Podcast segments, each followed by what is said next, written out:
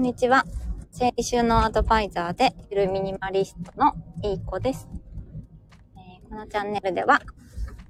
えーゆるミニマリストになったら、毎月の生活費がマイナス10万円以上浮いて穏やかに暮らしてる我が家のお話をしていきたいと思います。はい。ちゃかちゃか。えー、っと、どれだろう。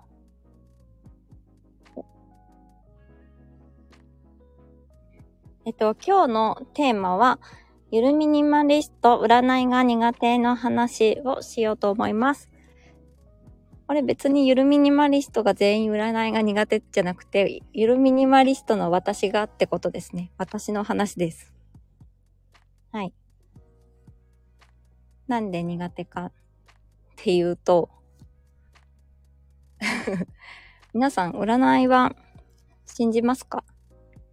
私は信じないんですけど、信じないんですけども、占いって、あのー占いとかなんかこう当てる、何かを当てるとか、メンタリスト系とか、なんでこ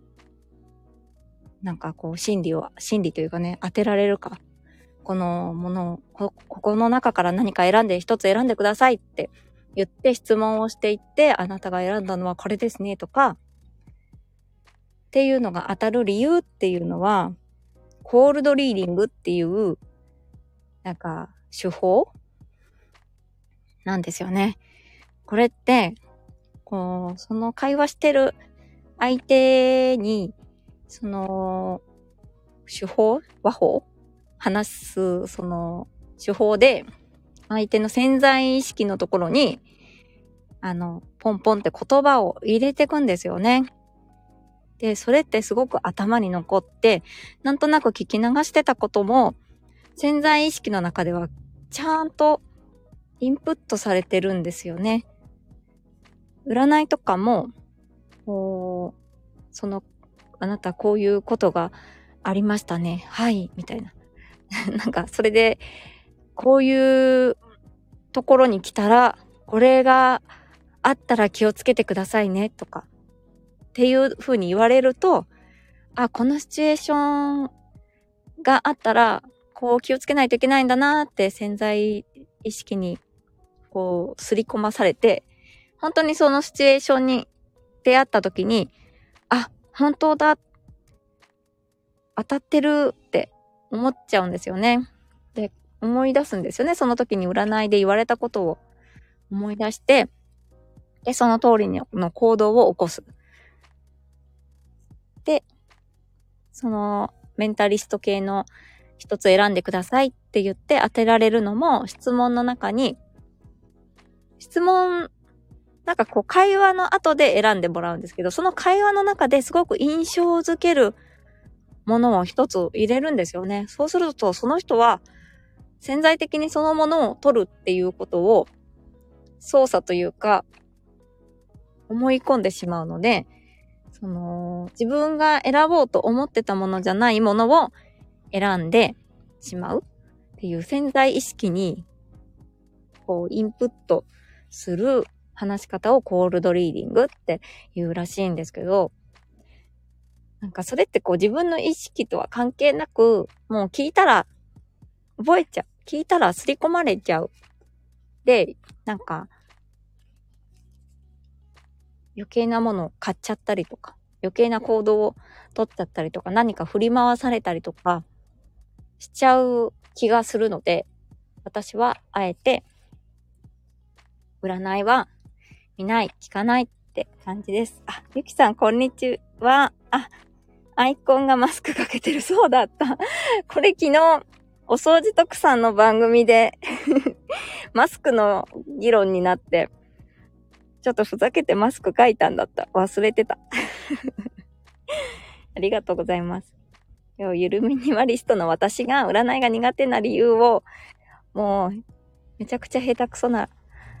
話し方で話してました。コールドリーディングっていう手法で潜在的になんか行動を操作されてしまうっていうのが分かってるので、それは占いが当たったとかじゃなく、なんか、操作されてる。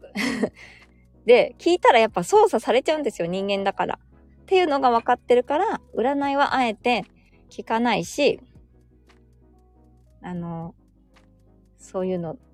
あまり近寄らないようにしてます。あ、ゆきさん、私も占い苦手。おー、そうなんですね。どういうとこが苦手なんですか？私はこうなんか操作されてしまうっていうのが分かってるから苦手ですね。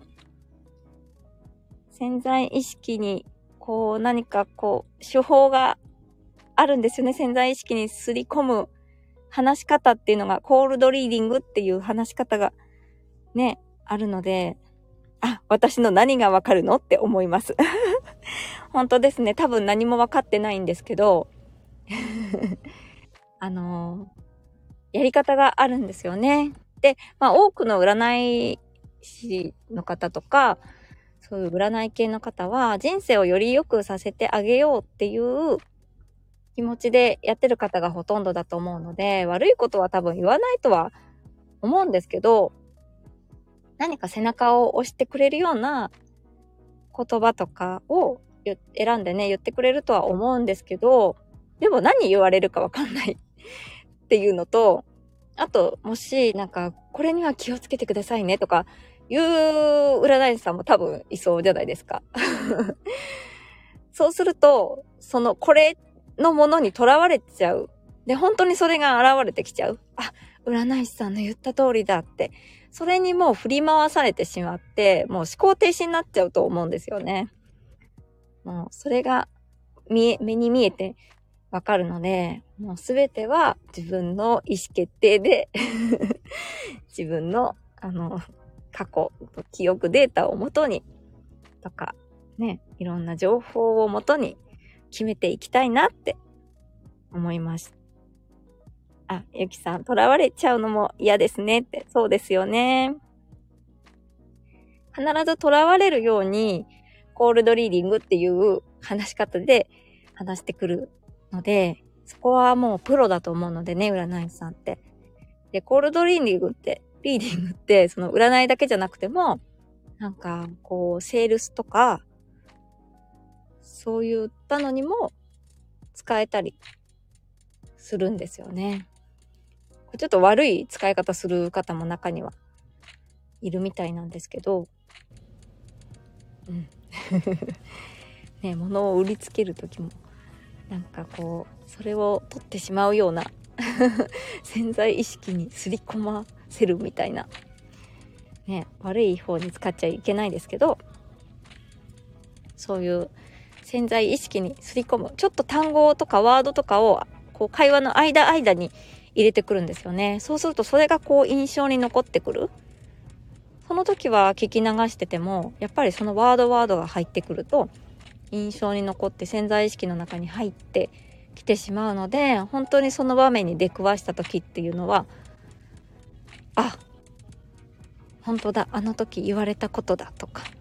それに本当に気をつけなくちゃって気をつけるようになったりとか、なんかちょっと行動がね、何かに振り回されちゃうような気がして、私は占いが苦手ですっていう話です。で、何にも片付けと関係ないですけどね。関係ないですけど、もしかしたら、壺を買わされちゃうかもしれない。壺を、あ、緑色の壺を買うといいことが起こるかもしれませんって言って言われてて、緑色の壺に出会った時は私は多分買っちゃうと思うんですよ。で、そんなことがなんかわかるわかるっていうか、そうするとね、買わずに済んだものを買う羽目になってしまいそうな気もして、片付け的にも 占いは苦手ですっていう話です。あ、ゆきさんありがとうございます。プロの手法には負けちゃいそうです。で、そうですよね。本当にプロはプロですから。ね。会話の要所要所で、あのー、なんか、言ってくるのでね いや本当にでも多くの占い師さんはね、人生の後押しを多分何か決定、迷ってることをね、後押ししてくれるとか、あのすごくいい意味でね、人生を切り開いてくれるんだろうけども っていうところですね。占い師さんをディスっちゃいけないのでっていう感じですね。なんかこう、あと性格診断とかも、なんかこう決めつけられてしまいそうでね。あなたはこういう人です。本当はこういう人ですとかね。こう見えてるけど、こういう人ですっていう、またその、なんていうの、ギャップを言う手法とかも ありますよね。そうすると、誰もが当てはまるっていう。で、誰かの意見に振り回されちゃうとなかなか自分で何かを決定する、何かやっぱ占いに頼らないと、なんか選択できなくなっちゃう気がして、私の場合。なんて言ったって、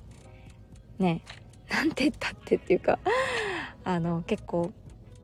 いろんなネガティブにもポジティブにも影響を受けやすい HSP なので、うん。きっと占いもなんか、すごく信じてしまいそうなので、苦手なんです。っていう話 です。はい。皆さんは占い好きですか？ね、きっと占いの良さを分かれば何も怖いものはないのかもしれないですけども。まあそんな感じで自分がどういう人かって分かってるってことで、そこに近寄らない環境にいるってことが、もう HSP の私にとっては、すごく生きやすいなって思いますね。いろんなことに好奇心持つのは大事だし、好奇心は持っていようとは思いますが、なんか自分がマイナスに引っ張られてしまいそうなことにまで手は出さなくていいのかなって思います。はい。今日は以上になります。ではでは 今日も最後まで聞いてくださってありがとうございます。はい。あ、ゆきさんありがとうございました。ではでは、素敵な一日をお過ごしください。失礼いたします。